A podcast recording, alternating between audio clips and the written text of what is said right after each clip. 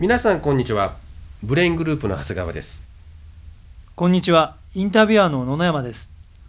今回はライフドクター長谷川義也の転ばぬ先の知恵リスナーの皆様に有料版診療より簡単ドクターによるドクターのための正しい医療経営の勧めを無料でお試しいただきたいと思いまして一部を配信させていただくことにしました。長谷川先生どのような番組なのかご説明いただけますでしょうか？この番組をね、えー聞いていただくまあお医者さんや歯医者さん、まあ、もしくはそれその仕事に関わっておられるいろんな職種の方々にまあ経済的なね自由だけじゃなくて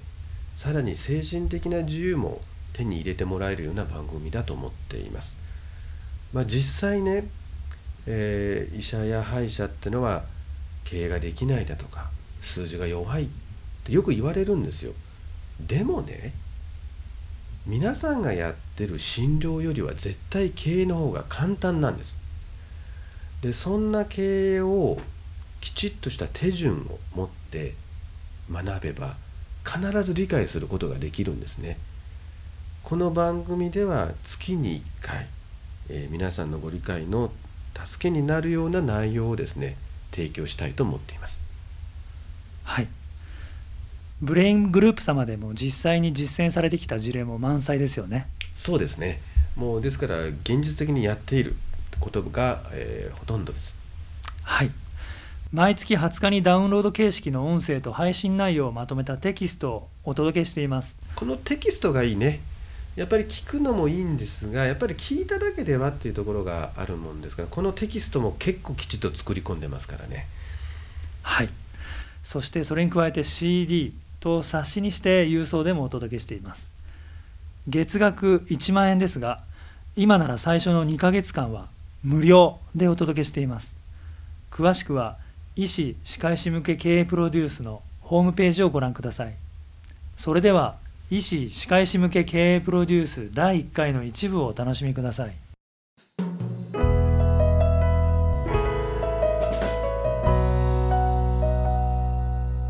医師・歯科医師向け経営プロデュース。プロデュースバイブレイングループ。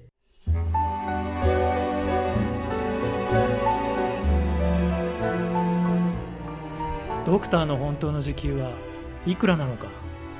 スタッフに給与はどれくらい払うべきなのか。スタッフは多いのか少ないのか。いくら手元にお金があれば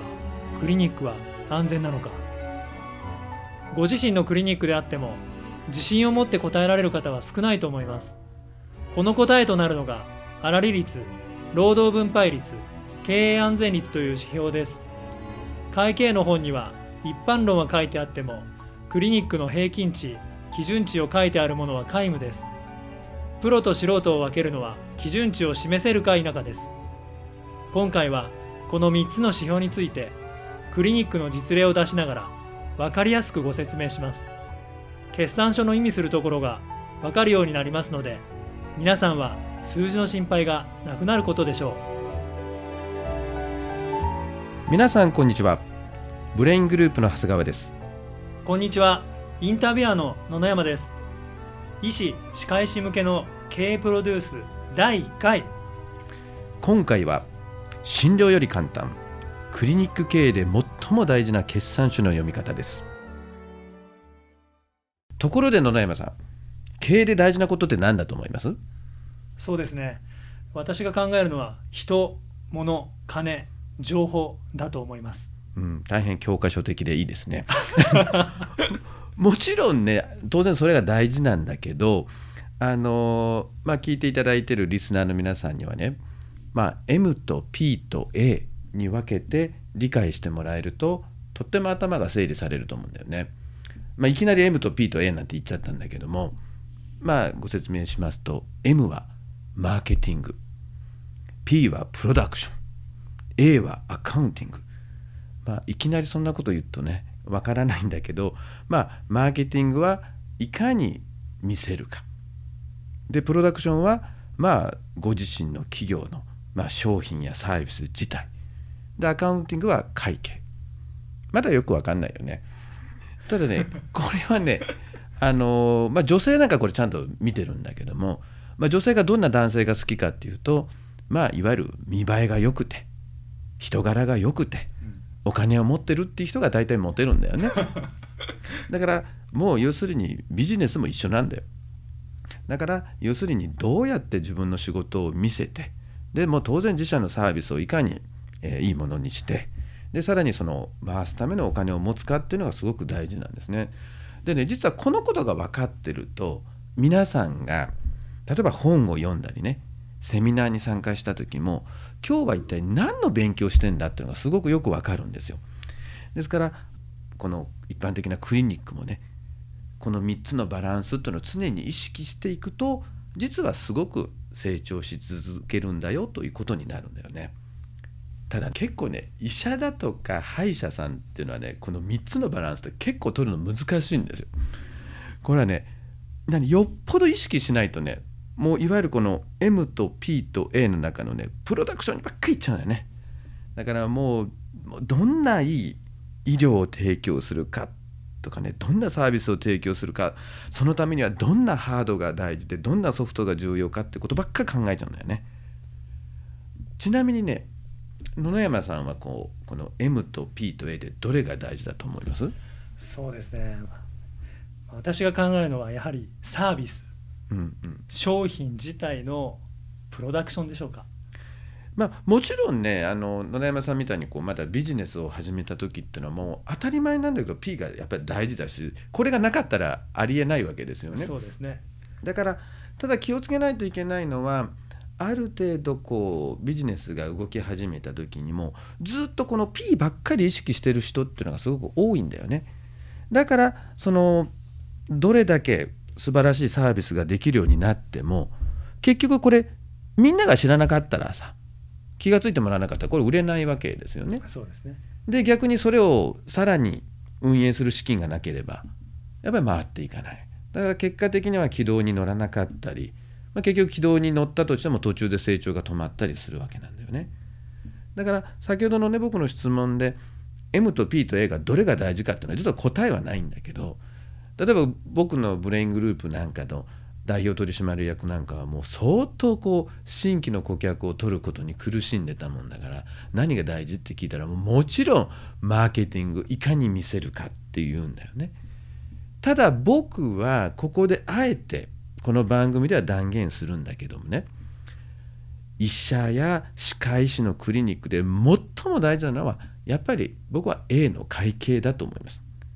もうこれを理解して安定すれば結果的にもうマーケティングの M だとかプロダクションの P も必ずついてきます。だから例えばね患者さんに快適な空間を作りたいと思えばもちろんお金が必要になるよね。でまた優秀な人材を雇用したいなと思ったらやっぱりお金が必要になるんだよね。でさらに雇用した人材の教育をしましょうやっぱりそこにもお金がかかるんだよね。ですからまあこの記念すべき第1回にねあえて診療より簡単クリニック系で最も大事な決算書の読み方というお話をさせてもらおうと思ってるんです。まず最初にねご理解いただきたいことは皆さんの日々の診療に比べればクリニック経営で必要な決算書の読み方はね極めて簡単ということをぜひ知っていただきたいんですよ。まあ、我々ってあえて我々と言っちゃうんですが受験で選抜された上で6年間以下歯科の勉強をしで国家試験の免許取得後も技術と知識の取得に日々研鑽しているわけであります。ですからそんな我々がですねそんな半分素人みたいな会計事務所が作ってくるような資料がわからないわけがないんです。あのだからどうしても決算書の読み方が嫌いっていう人もいることはいるんだけどもぜひ自信を持ってねあの理解できると思って聞いていただきたいなと思います。まずね決算書の中でもいわゆる損益決算書つまり PL についてお話をします。なんていうとあれだね、えーまるで会計事務所のようですので、えーもう少し簡単に言い換えます。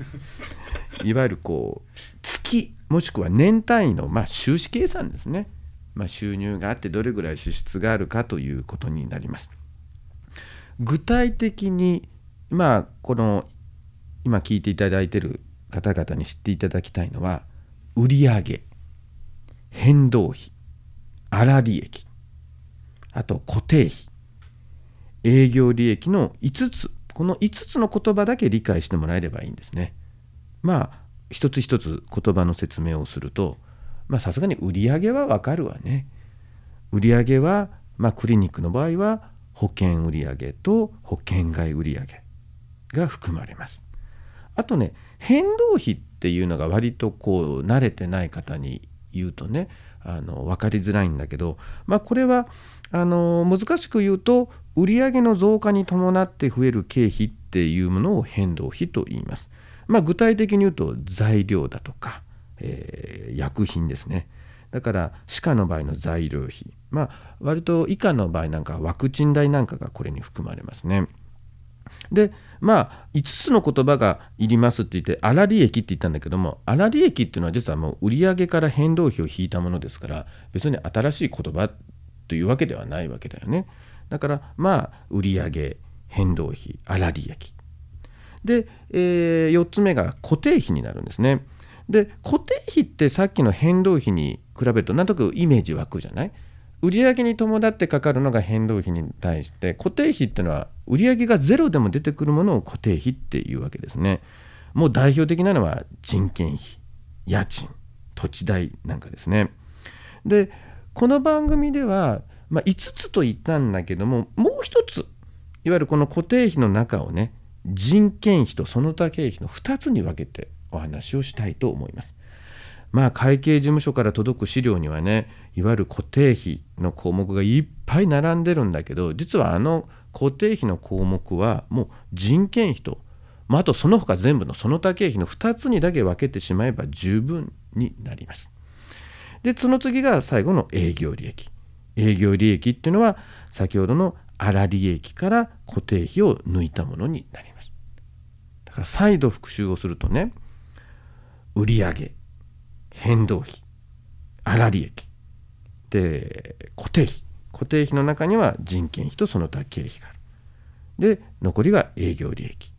これだけは申し訳ないんだけどぜひ知っていただかないと次の話に行けないんですけども野々山さん大丈夫かな？はい、まあ、私は手元に資料がありますのでよくわかります、えー、もし音声のみでお聞きになられているリスナーの方がいらっしゃいましたらぜひテキストをご参考にしていただけるとより分かりやすいと思います。そうですね。まあ、ですからまあ皆さんテキストで確認していただいたもしくはま頭の中である程度この5つの言葉が理解できたっていう点の状況でいくとね経営っていうのはすごい単純に言うと売上を増やす。まあ当たり前だけど売上を増やす。ただ売上だけ増やしてさらに変動費が増えてたら粗利が増えませんからその時に変動費も下げでなおかつ固定費を下げると結果的に営業利益が増えるんですだからこれだけ分かってればいいんだよね。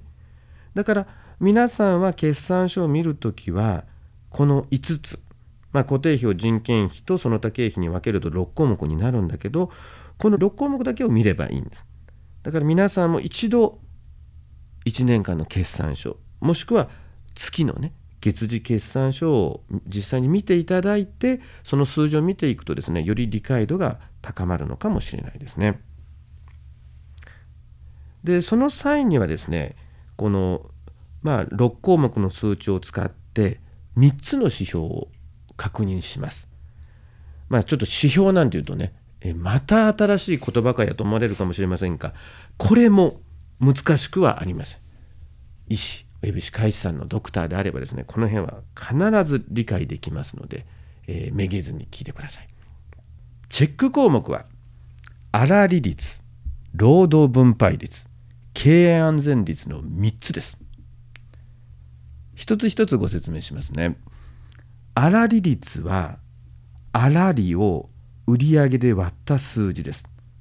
これはね不思議なんだけど、まあ、僕たちもそんなに意識してないんだけどそれぞれのクリニックある一定の数字になんかなるんですね。だから例えばね、えー、医者医師であればまあ、院内処方の場合はですねその率はだいたい70%ぐらいになるんだけども院外処方であればあの90%を超えるケースが多いんですね。やっぱりあの薬みたいなものでもですね無駄な在庫を持たずにですね粗利率をですね安定させる意味でもですね院外薬局はおすすめなんですね。まあ、実際ですね、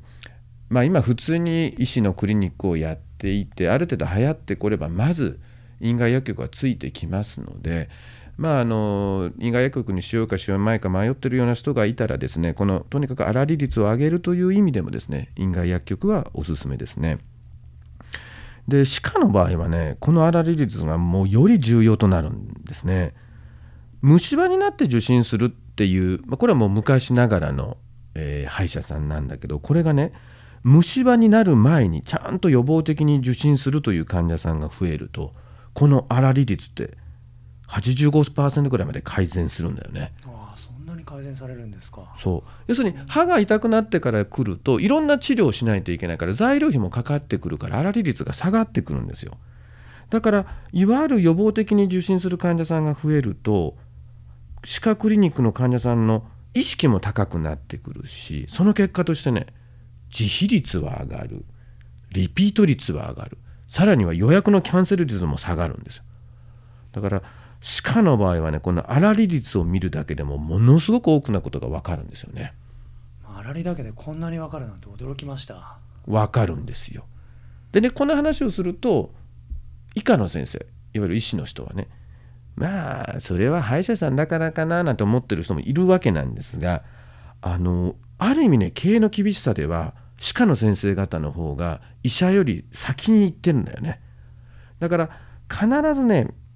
今みたいに医者以下がですねこう優遇され続けることで絶対ありえないんです。だから皆さんこの中で聞いておられるいわゆるお医者さんもねこの歯科の方々のこの経営努力っていうものをねもう今から取り入れていくぐらいの方にしておいた方が生き残れると思うんですよね。で次がね労働分配率。まあこれはねどれぐらい自分のスタッフに給与を払ってればいいのかっていうことにもなるわけなんだけども労働分配率っていうのはこう人件費この場合の人件費には賞与は含めるんですが社会保障費は含めませんこの人件費を粗利で割るんですねでこの場合理事長もしくは院長先生の報酬は含めません。